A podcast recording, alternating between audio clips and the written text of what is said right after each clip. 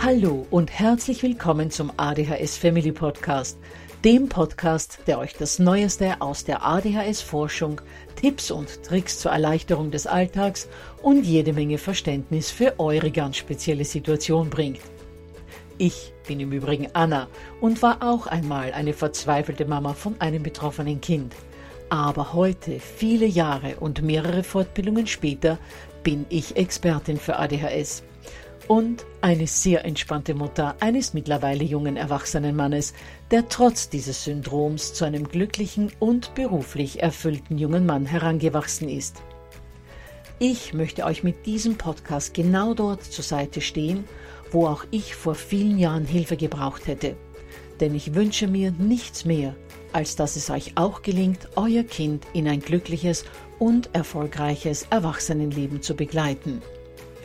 Bevor es aber mit der Episode losgeht, lasst mich noch auf zwei Dinge hinweisen. Punkt 1. Ich spreche in meinem Podcast immer nur von ADHS, weil das in der Fachwelt so üblich ist. Gemeint ist damit aber auch immer die verträumte Variante der ADS. Und Punkt 2.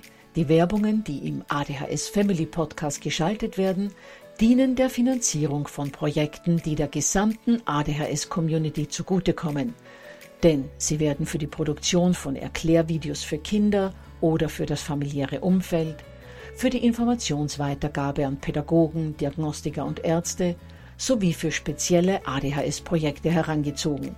Mehr Informationen dazu findet ihr am Beginn von Podcast 128 bzw. in dem YouTube-Video, zu dem ich in den Shownotes verlinke.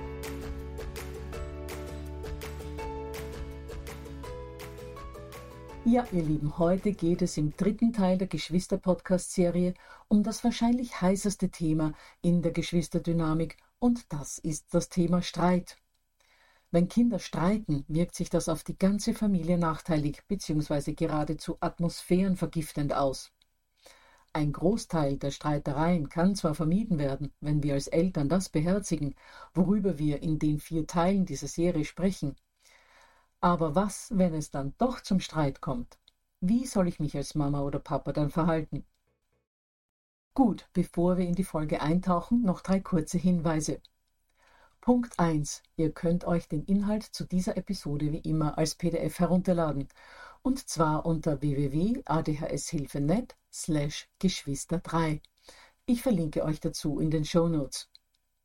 Punkt 2 bevor ihr euch am Ende zu schnell ausklingt und die Vorankündigung nicht mehr hört. In der kommenden Woche geht es dann ausschließlich um Geschwisterdynamiken in Familien mit ADHS und ADS. Und Punkt 3. Vieles aus dieser Geschwisterserie stammt aus mehreren wirklich lesenswerten Büchern, zu denen ich euch ebenfalls in den Shownotes verlinke, aber lasst mich die zwei wichtigsten davon kurz erwähnen.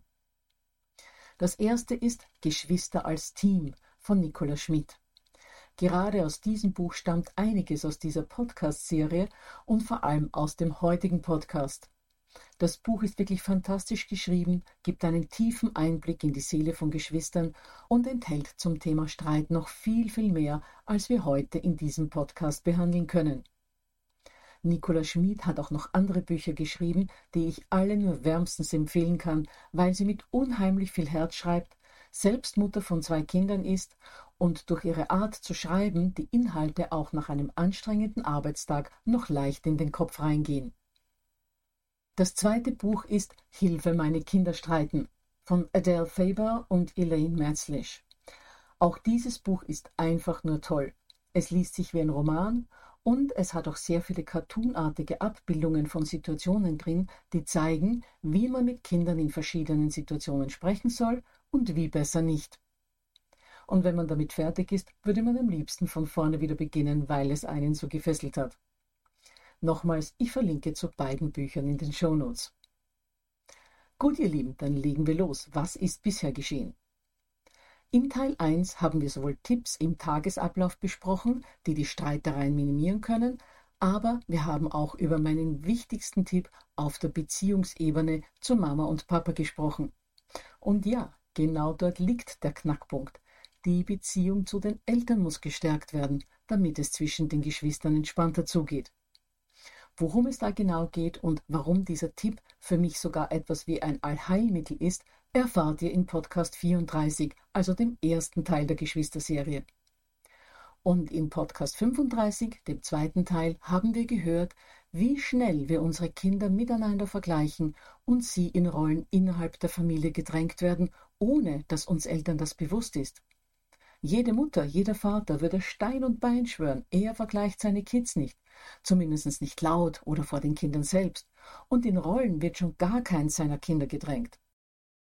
Glaubt mir, in 99 Prozent der Familien ist das doch der Fall, denn es passiert meistens in guter Absicht oder auch völlig unbewusst, wirkt sich auf die Kinder und ihren Umgang miteinander aber wirklich schädlich aus. In Podcast 35, also Teil 2 der Geschwisterserie, erfahrt ihr also, wie man diese Fallstricke des Vergleichens und Schubladisierens elegant umfahren kann.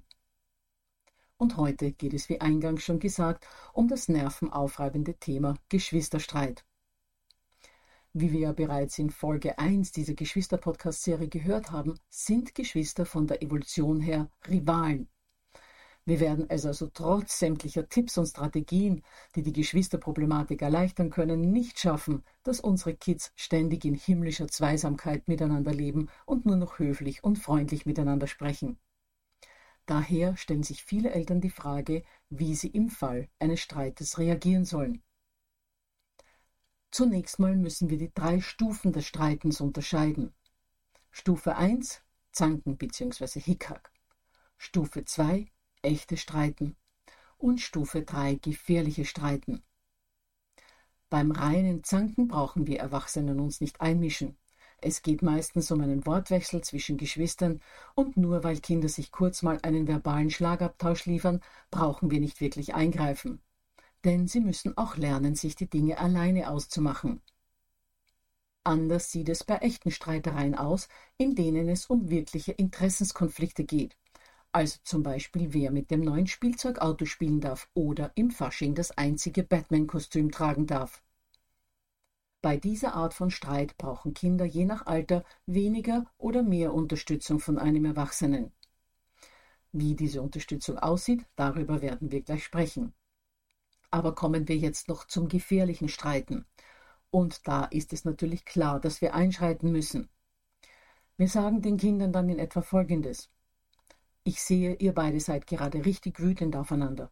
Ich kann aber nicht zulassen, dass einer verletzt wird. Ich möchte, dass jetzt jeder von euch in sein Zimmer geht, bis ihr euch wieder beruhigt habt. Oder wenn die Kinder noch zu klein sind, um unbeaufsichtigt zu spielen, könnte man Folgendes sagen. Jana, du kannst hier im Küchenbereich weiterspielen und Thomas, du da drüben in der Essecke, bis ihr euch wieder beruhigt habt. Das heißt, sowohl reines Zanken als auch gefährliches Zanken müssen eigentlich nicht näher besprochen werden, denn hier ist die Vorgangsweise klar. Nicht einmischen im ersten Fall und trennen im zweiten. Das, was die wirklichen Probleme bereitet, sind die echten Streitereien. Denn ich muss entscheiden, wie ich mich als Mama oder Papa einbringen soll. Wie genau kann ich mein Kind durch einen Streit durchbegleiten? Nun, bei der Streitbegleitung kann als Faustregel folgender Ablauf gelten. Schritt 1. Egal wie alt die Kinder sind, zuerst einmal selbst ruhig bleiben. Ganz wichtig. Ich weiß, das ist mega schwierig, aber das ist die Basis, die absolute Grundlage, damit die weiteren Schritte der Streitbegleitung überhaupt möglich sind. Wenn ihr da Probleme habt, und ganz viele von euch werden da vermutlich welche haben, dann gibt es nur einen Weg, dass euch das gelingen kann. Und das ist eure innere Haltung zu ändern. Was meine ich damit? Wir alle haben Meinungen, Einstellungen, innere festgeschriebene Muster, die einfach Teil von uns sind. Aber wenn wir Dinge bei unserem Gegenüber ändern wollen, egal ob das unser Partner ist, unser Kollege im Büro oder ob es eben unsere Kinder sind, ist der einzige Weg, eine Veränderung beim anderen zu erreichen, diese eigenen inneren Muster und Haltungen zu verändern. Gut, aber was bedeutet das für die Situation des Geschwisterstreits im Konkreten? Solange ihr denkt und fühlt, Oh Gott, jetzt streiten sie schon wieder und können nicht mal fünf Minuten Ruhe geben. Werdet ihr diesen Streitereien immer mit Abwehr und Widerstand begegnen. Das heißt, die Verzweiflung, die Gefühle, die Not und die Bedürfnisse eurer Kinder werdet ihr von vornherein abwehren. Wenn ihr aber denkt, meine Kinder streiten nicht, weil sie mich ärgern wollen, sondern sie haben ein Problem, sie sind verzweifelt, sie brauchen Hilfe und sie kommen hier ohne mich nicht zurecht. Wenn ihr also diese innere Haltung habt, dann gelingt es euch viel eher ruhig zu bleiben. Nur, wie könnt ihr in diese innere Haltung kommen? Nun, das kann gelingen, wenn ihr zum Beispiel jeden Morgen ein paar Minuten in euch geht, euch ganz genau das bewusst macht und euch vornehmt, dass ihr in dieser Meine Kinder brauchen mich jetzt Haltung bleibt, sobald der Streit losgeht. Die Kids dann auch noch anzufahren mit Sätzen wie Hört sofort auf, könnt ihr nicht mal drei Minuten miteinander spielen, ohne euch dabei in den Haaren zu liegen. Das führt nur dazu, dass sich ihr Zorn steigert, denn jetzt sind sie nicht nur wütend auf ihren Bruder oder ihre Schwester, sondern auch noch auf euch, weil ihr nicht helft, sondern sie auch noch ausschimpft. Daher, und das ist jetzt ein Garantierezept für Erfolg, für Probleme in ganz vielen Situationen in der Erziehung eurer Kinder. Löst euch geistig von, womit ihr auch immer gerade beschäftigt seid, und wendet euch euren Kindern zu. Eines der häufigsten Probleme, die wir in der Begleitung unserer Kinder immer wieder haben, ist, dass die Kinder, aus welchem Grund auch immer, unsere Aufmerksamkeit brauchen würden, wir aber gerade mit etwas beschäftigt sind, und wir sind fast immer mit etwas beschäftigt, und wir uns von dieser Beschäftigung nicht losreißen wollen, weil der geistige Wechsel von der einen Tätigkeit zur anderen, von einem Gedankenschauplatz zum anderen Kraft und Energie kostet. Aber glaubt mir, diese Kraft und Energie könnten nicht besser investiert sein. Denn wenn wir den Bericht für den nächsten Tag oder die Nachricht, die wir gerade an eine Freundin schicken, für zwei Minuten unterbrechen und versuchen, unsere Kinder in ihren Problemen zu unterstützen, sei es ein Problem bei den Hausaufgaben oder eben auch bei einem Streit, dann spart das unter Garantie ein Mehrfaches als diese zwei Minuten. Denn sobald der Streit geschlichtet ist oder das Problem gelöst ist, kann man in Ruhe seiner Tätigkeit wieder nachgehen. Antwortet man in derartigen Situationen aber nur gedankenlos oder vielleicht sogar gereizt, bleibt das Problem ungelöst, die Kinder fühlen sich alleine gelassen und die Fragerei oder Streiterei geht weiter. Daher nochmal mein Tipp für all jene Situationen, in denen eure Kinder nicht weiter wissen, in denen sie verzweifelt oder unglücklich sind, aber auch für all jene Situationen, in denen sie wütend oder vielleicht sogar ekelhaft sind. Sie brauchen euch und eure Zuwendung in dieser Situation. Und wenn ihr sie ihnen gebt, schenkt ihr ihnen nicht nur die Seelennahrung, die sie dringend brauchen, sondern auch euch Frieden auf lange Sicht. So, jetzt aber zurück zum Streiten. Schritt eins war also ruhig bleiben und den Kindern eure volle Aufmerksamkeit zu schenken. Im zweiten Schritt beruhigen wir die Kinder. Und das geht meistens schon alleine damit recht leicht, dass man zum Ausdruck bringt, was man sieht und hört. Dass sie beide anscheinend verschiedener Meinung sind und möglicherweise Hilfe brauchen. Bei einem Kind mit ADHS ist das allerdings nicht immer einfach. Es braucht vielleicht etwas länger, damit es überhaupt bereit ist, euch zuzuhören dann müssen wir ihm diese Zeit auch geben, von seinen 100 Grad wieder auf die 36 runterzukühlen. Möglicherweise ist dann aber ein weiteres Eingreifen gar nicht mehr nötig und alles ist gut. Aber wenn der Streit gleich wieder ausbricht, dann dürfen die Kinder erst wieder miteinander spielen, wenn beide gesprächsbereit sind. Auch ein Kind mit ADHS muss lernen, dass man Dinge ruhig regeln kann und dass manche Dinge nun mal besprochen werden müssen um zu einer Lösung zu kommen, mit der beide einverstanden sind. Schritt Nummer drei: Zuhören. Jedes Kind darf nun erzählen, was aus seiner Sicht passiert ist. Wichtig ist dabei, dass die Kinder einander nicht unterbrechen dürfen. Auch das Kind mit ADHS muss seinen Bruder oder seine Schwester ausreden lassen. Unsere kleinen Impulsivbündel neigen ja dazu, den anderen ständig ins Wort zu fallen, weil sie ja schon wissen, was der andere sagen möchte, beziehungsweise weil sie zu ungeduldig sind, den anderen fertig reden zu lassen. Aber auch das müssen unsere Kids lernen. Idealerweise sollte deshalb in der Mehrzahl der Fälle das Kind mit ADHS zuerst erzählen dürfen. Allerdings, das betroffene Kind darf nicht immer als erstes seine Sicht der Dinge schildern, sonst fühlt sich das Geschwisterkind oder die Geschwisterkinder zurückgesetzt und ihr werdet bald zu hören bekommen, warum darf Thomas immer zuerst erzählen? Versucht am besten das Kind zuerst sprechen zu lassen, das am aufgebrachtesten ist, um dort schon mal Druck aus der Situation rauszunehmen. Im vierten Schritt beschreiben wir, was jedes Kind gesagt hat, ohne dazu Stellung zu nehmen, ohne die Aussagen zu bewerten, ohne Partei zu ergreifen. Ihr könntet das zum Beispiel so zusammenfassen. Okay, Thomas wollte auch mit der Autorennbahn spielen, aber Jakob hatte Angst, dass etwas kaputt geht, weil Thomas noch sehr klein ist und manchmal etwas ungestüm ist. Deshalb hast du, Jakob, Thomas nicht mitspielen lassen. Da ist Thomas wütend geworden, weil er nicht mitspielen durfte und hat dir, Jakob, einfach das Auto weggenommen. Und jetzt seid ihr beide traurig und wütend. Wenn ihr etwas anders wiederholt habt, als die Kinder es gemeint haben, dann wird korrigiert, solange bis jeder zufrieden mit eurer Zusammenfassung ist. Im nächsten Schritt werden, sollten Regeln verletzt worden sein, diese Regeln nochmals wiederholt und auch Familienwerte nochmals angesprochen. Wichtig dabei sind aber zwei Dinge.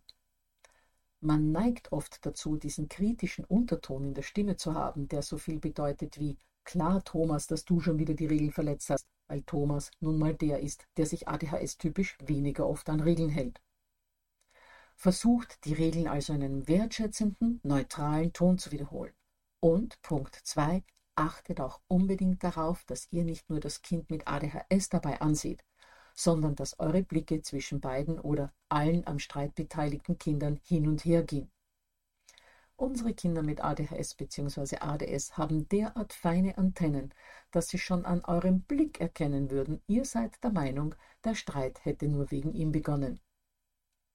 Im nächsten Schritt wird gefragt, ob die Kinder denn eine Idee hätten, wie man das Problem lösen könnte.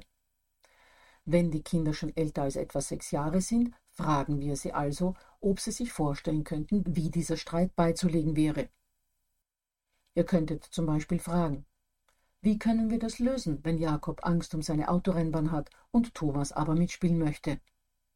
Und je nach Alter der Kinder und der Problemlage macht der Erwachsene im nächsten Schritt den Kindern Vorschläge, wie es zu einer Lösung kommen könnte. Oder aber die Kinder machen selbst Vorschläge und wir begleiten dieses Vorschlagen noch interessiert, ohne uns aber dabei einzumischen. Oder aber ihr sagt, ich bin sicher, dass ihr dafür eine gute Lösung finden werdet und geht weg. Und der letzte Schritt ist die Lösungsbegleitung. Je jünger die Kinder sind, werden sie auch noch bei der Umsetzung der Lösung begleitet. Bei Kindern mit ADHS sollte man auf alle Fälle bei der Lösungsumsetzung dabei bleiben, denn von ADHS oder ADS betroffene Kinder versuchen ja meist ihren Willen mit allen Mitteln durchzusetzen.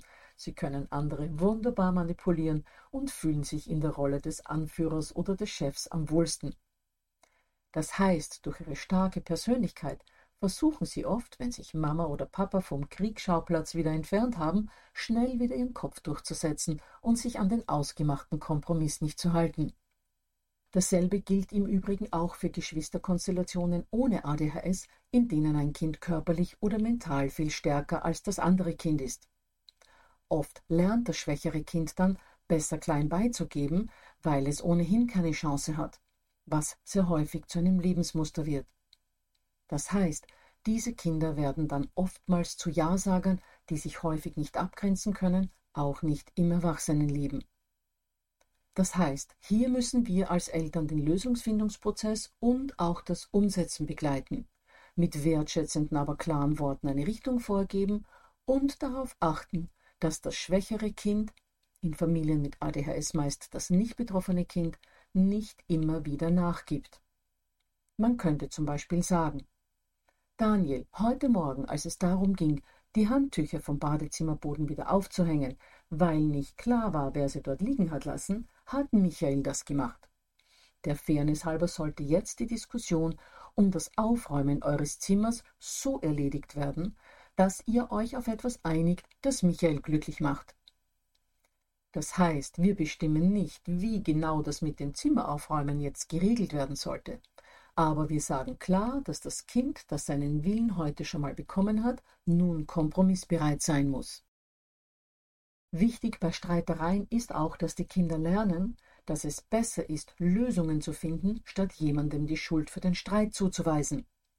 Das heißt, die Kinder sollten lernen, dass wir besser nicht in die Vergangenheit blicken, wo der Streit begonnen hat, sondern in die Zukunft, wo er positiv enden könnte.